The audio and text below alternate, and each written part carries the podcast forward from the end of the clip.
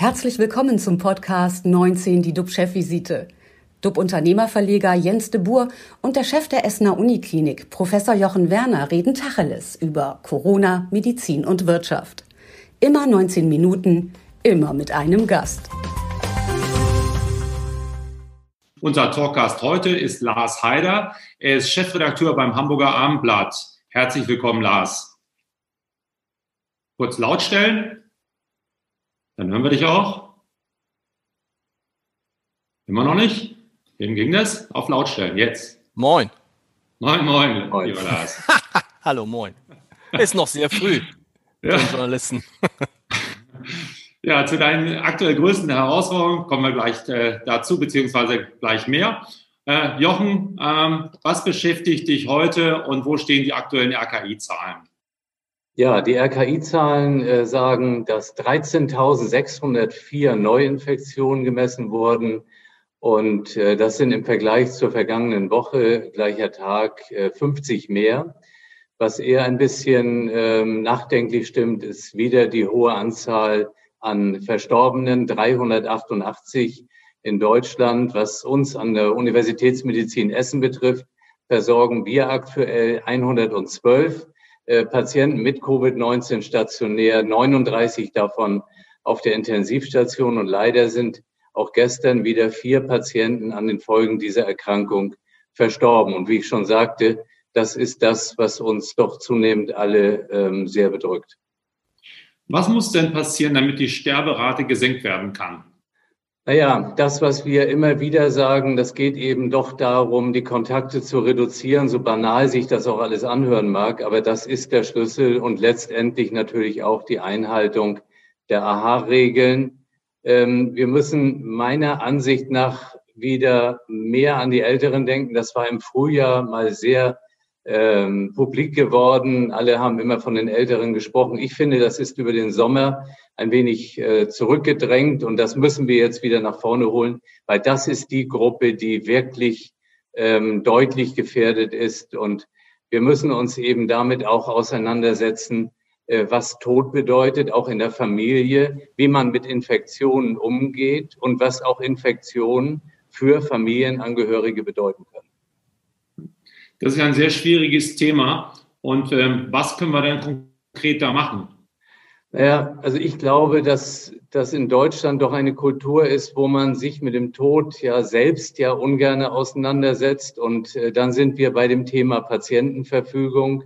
In meinen Augen ist es sehr, sehr sinnvoll, eine Patientenverfügung zu haben. Und das muss man auch ruhig einmal in der Familie ansprechen. Da hat man immer eine Hemmnis vor. Aber das ist auch sowas wie, äh, wenn man sich eben fragt, äh, hat man ein Testament gemacht oder nicht? Also viele Menschen äh, setzen sich damit nicht auseinander und sind dann äh, plötzlich ähm, ja, davon betroffen. Mhm. Hast du denn eine Patientenverfügung? Ich habe auf jeden Fall eine Patientenverfügung, äh, meine Frau auch, weil ich einfach denke, dass man in einer solchen Situation, wenn jemand verstirbt, nicht die Familie damit auseinander, äh, sich auseinandersetzen äh, lassen muss, äh, was man selbst nicht geregelt bekommen hat. Also ich, ich halte das Thema für wirklich wichtig. Deswegen adressiere ich das hier auch. Vielleicht erschrecke ich die eine oder andere Person jetzt unter der Zuhörerschaft, aber das ist so ein Thema, was wir im Krankenhaus eben immer wieder erleben wo dann die Frage aufkommt, ja, ist eine Patientenverfügung da? Wie geht man damit um? Wer ist dort eingetragen? Mit wem soll man Kontakt aufnehmen? Und diese Fragen, die, die sollte man in Ruhe beantworten, dann kann man es wieder zur Seite legen, aber man muss sich damit auseinandersetzen. Nun, ich will trotzdem jetzt nicht zu ernsthaft hier werden und ich will ja auch den Bogen natürlich wieder zu dir spannen, bevor wir zu unserem Gast, Herrn Haider, kommen, auf den ich mich schon sehr freue.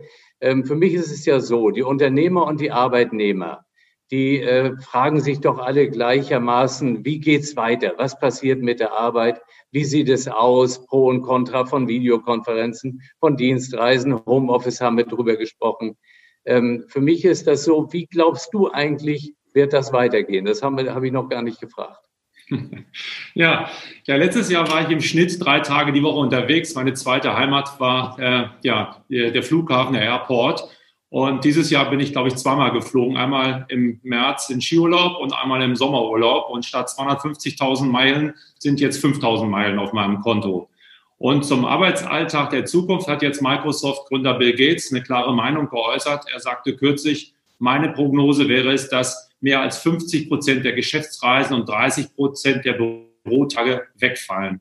Und äh, gestern saß ich mit einem Bewerber zusammen und habe mit dem über eine Vertriebstätigkeit gesprochen bei uns. Und er fragte mich, ja, wie habt ihr denn das in der Vergangenheit gemacht? Wie häufig muss ich denn oder darf ich die Kunden besuchen in ganz Deutschland? Und da wurde ich nochmal nachdenklich, weil ich sagte, ich weiß es ehrlicherweise nicht. Ich weiß nicht, wie viel Zoom wir machen werden, wie viel Geschäftsessen wir künftig haben werden, ob wir noch reisen. Sicher ist, sicher ist, äh, dass wir die Nähe zum Kunden brauchen. Aber wie das genau aussehen soll, habe ich echt noch keine Ahnung. Und äh, von daher konnte ich dem noch keine, dem Bewerber noch gar nicht sagen, was so richtig auf ihn zukommt und wie wir das organisieren.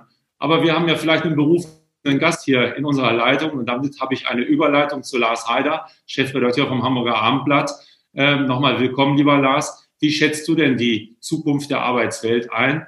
Du bist, glaube ich, wie ich sehe, im Homeoffice oder bist im Office gerade? Nein, nein, ich bin, also wir sind alle seit jetzt den zehnten Monat im Homeoffice. Wir haben relativ früh, als es losging mit Corona, noch vor Beginn der Hamburger Frühlingsferien, hatte ich ein komisches Gefühl ähm, und habe dann zu meinen Kollegen gesagt, holt mal die ähm, Notfallpläne raus, äh, wie wir im Homeoffice arbeiten können. Und dann sagten die, es gibt keine Notfallpläne. Und dann haben wir die entwickelt und arbeiten jetzt seit zehn Monaten im Homeoffice und müssen sagen, also ich hätte es selber nie gedacht, ging mir so wie dir, ich bin sehr, sehr viel im Büro gewesen und war auch so ein Büromensch und ehrlich gesagt hat dieses Homeoffice, zumindest für Journalisten, die ja sowieso ganz viel draußen sind und dann irgendwo sich hinsetzen müssen, um Texte zu bearbeiten, zu schneiden und so hat extrem viele Vorteile, so dass ich nicht davon ausgehe, dass wir nach der, nach dem Ende der Corona-Krise wieder genauso arbeiten werden wie vorher. Ich glaube nicht mehr ansatzweise so wie vorher. Hm. Das ist ja auch, auch interessant, weil Homeoffice und guter Journalismus, das schließt sich doch irgendwie eigentlich aus. Also man muss doch als guter Journalist nah am Geschehen sein. Wenn man Reporter ist, muss man doch dabei sein. Wie, wie passt das zusammen? Erstmal habe ich das falsche Wort verwendet. Das heißt natürlich mobiles Arbeiten. Von Homeoffice kann keine Rede sein. Das ist ja immer die, die, die Vorstellung, dass irgendwie Journalisten, äh, bei Homeoffice, bei Journalisten denken immer, da sitzen sie zu Hause und recherchieren nicht. Das meine ich nicht. Die Recherche, das Treffen mit Leuten, wenn es denn geht, ist natürlich immer draußen. Wir reden jetzt über das, über das Thema, wo schreibe ich einen Text oder wo schneide ich einen Podcast oder wo schneide ich ein Video oder wo produziere ich eine Seite, eine Homepage. Und ehrlich gesagt, das ist ja relativ egal, wo man das macht. Das kann man irgendwie bei sich zu Hause machen. Das kann man theoretisch, theoretisch äh, kann man das auch irgendwo auf Sylt machen. Ne? Wenn man mhm. jetzt nicht gerade Reporter ist, sondern wenn, wenn, wenn man jemand ist, der die Homepage, äh, der an der Homepage arbeitet, dann ist es relativ egal, wo du sitzt. Und äh, das hat extrem viele Vorteile. Ich sage ein einfaches, wir haben ja so einen Job, der irgendwie durchaus mal von äh, 24 bis 0 Uhr laufen kann. So. Und da ist es natürlich schwierig, Leute zu finden, die die Spätschichten übernehmen. Das mhm. ist, haben wir gar kein Problem mit. Leute sagen, okay, dann arbeite ich halt heute mal bis eins oder bis zwei im Zweifel, wenn es die Lage erfordert, weil ich muss dann nicht noch eineinhalb äh, Tage, eineinhalb Stunden nach Hause fahren. Wir haben mal fürs Abendblatt berechnet, dass wir, glaube ich, jeden Tag irgendwie 250 bis 300 Stunden An- und Abfahrt sparen. Und mir ist es lieber, wenn die Kollegen diese An- und Abfahrt, also die Fahrt von zu Hause in die Redaktion, wenn sie die nutzen, um von zu Hause zu einem Termin zu fahren, von zu Hause zu jemandem, mit dem sein Interview machen und so. Die Frage ist, ob man sich dann in der Redaktion immer noch so treffen muss, wie wir das bisher gemacht haben. Die Frage stellt sich für uns, hat sich für uns auch schon vorher gestellt und stellt sich jetzt noch mehr. Ich glaube einfach, dass Journalisten möglichst immer unterwegs sein sollten. Von einem Termin zum anderen, um aktuell berichten zu können. Und da ist dieses mobile Arbeiten eigentlich gar nicht so eine Strafe. Was hat denn ähm, Corona sozusagen mit der Redaktion, mit der Bedeutung des Hamburger Amtblatts gemacht? Die Leute suchen ja Orientierung, fragen nach Informationen.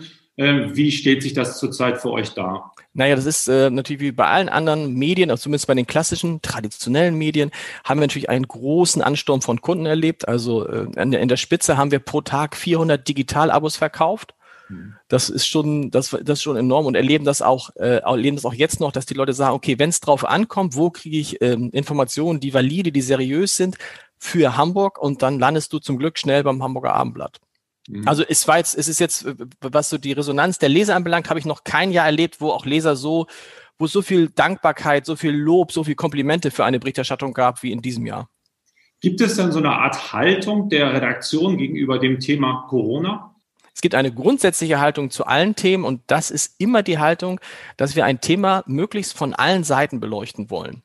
Mhm. Und das haben wir, da haben wir in der Vergangenheit äh, auch gelernt, weil, weil wir Fehler gemacht haben bei bestimmten Themen. Und ich glaube, das passiert uns nicht mehr. Und so versuchen wir wirklich zu Corona alle zu Wort kommen zu lassen. Nicht nur, also nicht nur Virologen, sondern auch Epidemiologen, aber auch Intensivmediziner, aber auch Menschen, die die ähm, Strategie der Bundesregierung kritisch sehen. Also ein, ein breites äh, Spektrum, was wir da aufgemacht haben. Herr Heider, Sie haben gerade gesagt, ähm, Sie haben Fehler gemacht. Ähm, das passiert Ihnen nicht mehr, weil jetzt die Informationsdichte insgesamt größer ist oder ähm, weil Sie vielleicht zu schnell irgendwie eine Meldung aufgenommen haben? Nee, wir haben, also wir haben zum Beispiel Fehler gemacht. Ich nenne das einfaches Beispiel, als Hamburg sich um die, um Olympia beworben hat haben wir als Zeitung, Stichwort Haltung, gedacht, wir müssen jetzt eine Haltung entwickeln zu Olympia und haben die Haltung eingenommen, es wäre toll, wenn Hamburg die Olympiabewerbung bekommen würde. So. Das, aber an dem Moment, wo wir diese Haltung eingenommen haben, haben wir ein bisschen den Blick verloren für eine Gegenbewegung, die sich aufgetan hat. Und am Ende waren wir selber ein bisschen überrascht, dass Hamburg, dass eine knappe Mehrheit der Hamburger Bevölkerung sich gegen Olympia ausgesprochen hat. Und seit diesem Moment ist für uns klar, dass wir zu einem Thema wie auch immer als Zeitung keine Haltung einnehmen werden. Da gibt es unterschiedliche Kommentatoren. Jeder hat seine persönliche Haltung und Meinung, die kann er auch in der Zeitung in den entsprechenden Formaten kundtun. Aber wir als Zeitung bemühen uns halt wirklich so ausgewogen wie möglich zu ähm, berichten und achten auch darauf. Also wenn wir, nehmen wir mal einfach, einfach das Beispiel, wenn wir merken, mein Gott, wir haben jetzt irgendwie zehnmal, was bei uns nicht war, zehnmal hintereinander Christian Drosten zu Wort kommen zu lassen, äh, gelassen, dann ist es auch mal Zeit, gibt es eigentlich noch andere Virologen? Und gibt es vielleicht auch eine andere Meinung als die, die Herr Drosten? Und ist das, was Herr Drosten gesagt hat, eigentlich im Rückblick immer das Richtige gewesen? Oder Herr Lauterbach, um nicht so. Ja. Also breites Spektrum und das muss ich sagen, das spiegeln uns die Leser auch wieder. Die sagen, Mensch, ich habe das Gefühl, ich kriege bei euch alles, was zu dem Thema so ist, kriege ich bei euch eigentlich serviert und man hat nicht den Eindruck, ihr geht so in eine Richtung. Anderes Beispiel hätte man nennen können im äh, Bericht, Berichterstattung zum Thema Trump. Auch da haben wir uns bemüht, eben nicht nur diese klassische deutsche Haltung, Trump muss weg, sondern sagen, okay, abgewogen. Was war gut bei Trump, was war schlecht bei Trump und so weiter. Ja. Ja. Ich habe dazu eine Leseranfrage, beziehungsweise jemand hat was geschrieben, und zwar, der gesonderte Weg Schwedens wurde per se als falsch und gefährlich beschrieben, obwohl niemand bis dato sagen kann, welcher Weg letztendlich richtig ist. Sehen sich seriöse Medien in der Verantwortung, eine breite Zustimmung der Bevölkerung für die Maßnahmen gegen Covid-19 zu erschaffen und führen sie dort heraus eine einseitige Berichterstattung? Das gilt jetzt fürs Hamburger Amtblatt, haben wir gehört, nicht. Aber genau. wie siehst du denn das für Deutschland und für andere Medien? Ja, ich, das ist das, das, was ich eben, glaube ich, eben gesagt hatte. Wir haben über Schweden immer wieder berichtet, haben immer gesagt, dass man nicht sagen kann. Also, ne, dieser Satz stimmt ja. Erst am Ende der Pandemie wird man wissen, welche Strategie die richtige war. Heute kann man wahrscheinlich schon sagen, die Strategie von Taiwan und Südkorea ist keine so schlechte gewesen, aber ob jetzt die Strategie von Schweden oder die Strategie von Deutschland oder von wem auch immer besser war. Und um uns diesem Vorwurf zu entziehen, haben wir halt immer versucht, ähm, alle Seiten zu beleuchten. Und ich würde immer vorsichtig sein, auch als Leser, wenn ich das Gefühl hätte, ein Medium ähm, versteift sich auf eine bestimmte Meinung oder auf eine bestimmte Richtung. Also immer, wenn man das Gefühl hat, ah, die finden Schweden doof, den schwedischen Weg doof, oder für die ist der schwedische Weg alles. Oder die zitieren nur Christian Drosten und nie Henrik Streeck. Oder immer nur Herr Lauterbach und nie, keine Ahnung, Armin Laschet so. Also da muss man halt sehr, sehr ähm, vorsichtig sein. Das Thema Corona ist ja sowieso anfällig ne, für Verschwörungstheorien etc. Ähm, deshalb ist es halt so wichtig, möglichst breit zu berichten. Dann entgeht man, entgeht man dieser Diskussion auch. Ich habe hier noch eine zweite Frage. Ähm, ich glaube, der Leser kommt nicht aus Hamburg, also irgendwo aus Deutschland. Ist es möglich, zukünftig kritische Meinungen, vielleicht unkonventionelle Ideen medial abzubilden, ohne diese Stimmen als Covid-Leugner, Verschwörungstheoretiker oder Reichsbürger zu etikettieren? Ist das sozusagen, siehst du das in Deutschland, dass die Medien da einseitig sind?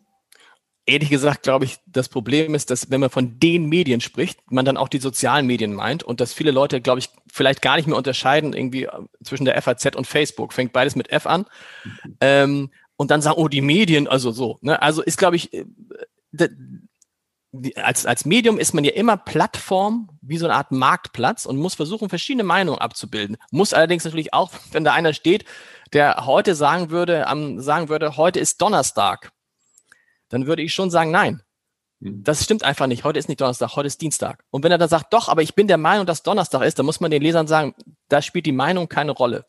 Mhm. So, äh, insofern ist es immer wichtig, auch Fakten, äh, äh, Fakten abzuschecken, Meinungen gegenüberzustellen und natürlich zu sagen, okay, wenn jetzt jemand sagt, nehmen wir mal an, der Lockdown in Hamburg hat nichts gebracht, könnte jemand sagen. Da würde man sagen, na ja, aber die Zahlen sind äh, seit dem Höchststand in Hamburg um fast 35 Prozent zurückgegangen. Das heißt, in Hamburg hat der Lockdown was gebracht, während er in Deutschland anscheinend, was heißt nicht nichts gebracht hat, wäre ja auch falsch, sondern das exponentielle Wachstum ist äh, gestoppt worden. Wir befinden uns auf einem Plateau.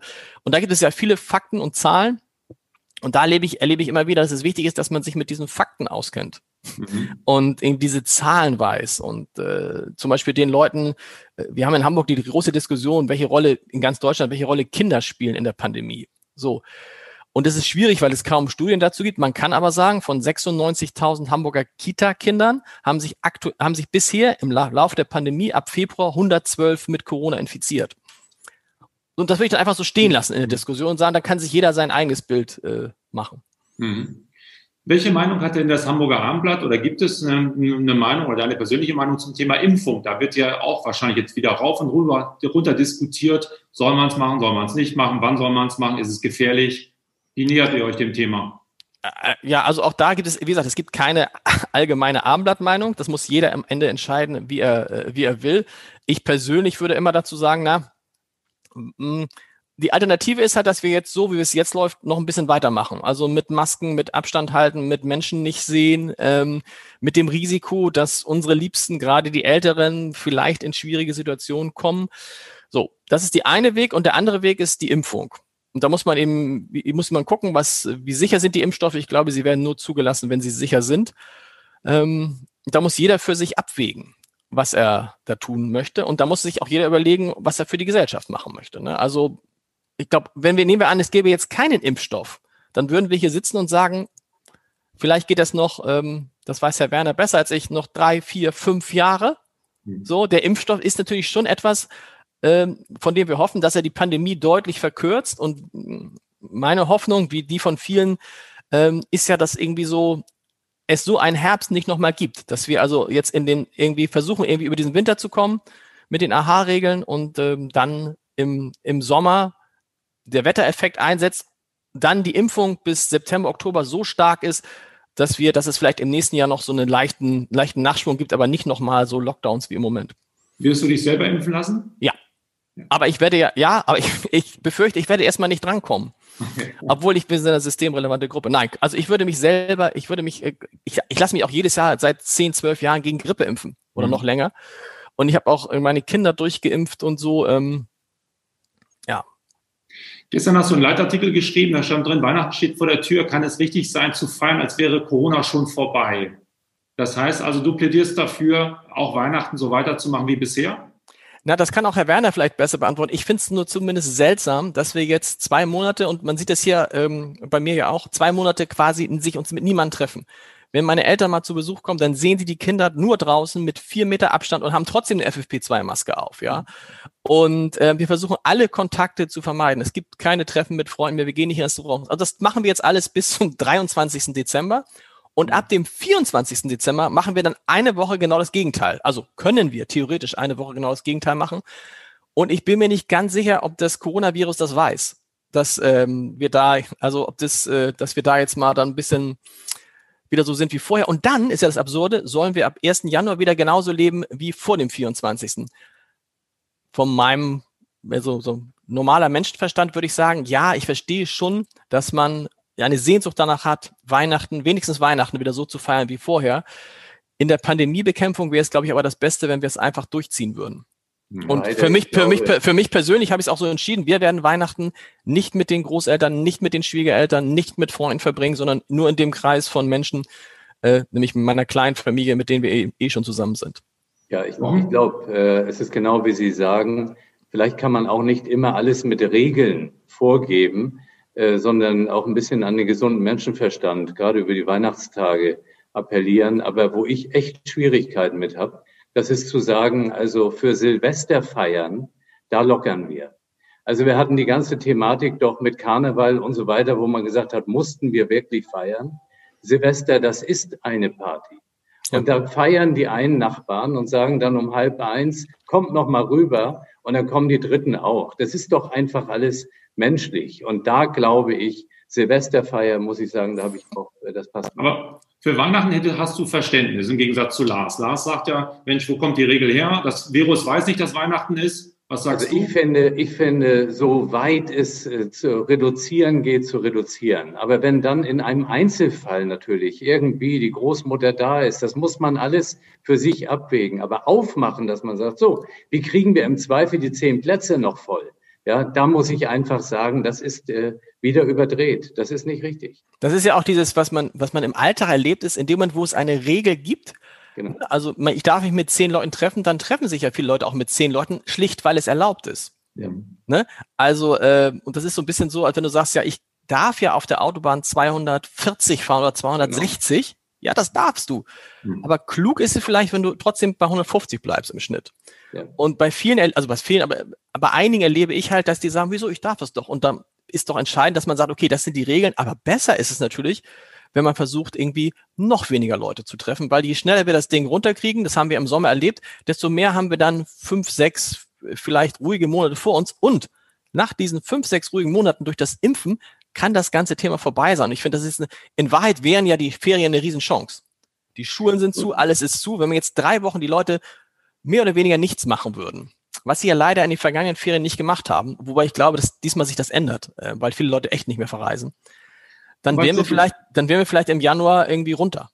Wobei es schon bizarr ist, dass die ersten Leute sich schon für den 23. Dezember jetzt verabreden, weil es ja dann wieder erlaubt ist, äh, als wenn dann eine Uhr tickt, äh, das genau. Virus dann in Urlaub geht. Dem ist ja leider nicht so. Leider sind unsere 19 Minuten auch schon wieder vorbei. Vielen, vielen Dank, Lars Heider. Gerne. Hat Spaß gemacht, war eine tolle Diskussion. Alle Sendungen finden Sie auf watz.de und auf dub-magazin.de. Und unser Talkgast morgen ist Frau Sabine Leuthäuser-Schnarrenberger. Leuthäuser-Schnarrenberger, die ehemalige Justizministerin. Klicken Sie rein, wir freuen uns auf Sie und bleiben Sie alle gesund. Vielen Dank aus Hamburg. Vielen Dank, sage ich mal, aus Essen, oder? Ja, klar. Vielen Dank. Tschüss, tschüss. Ciao. Ciao. Das war 19 die DUB-Chefvisite als Podcast. Die Videos dazu gibt es auf watz.de und auf dub-magazin.de.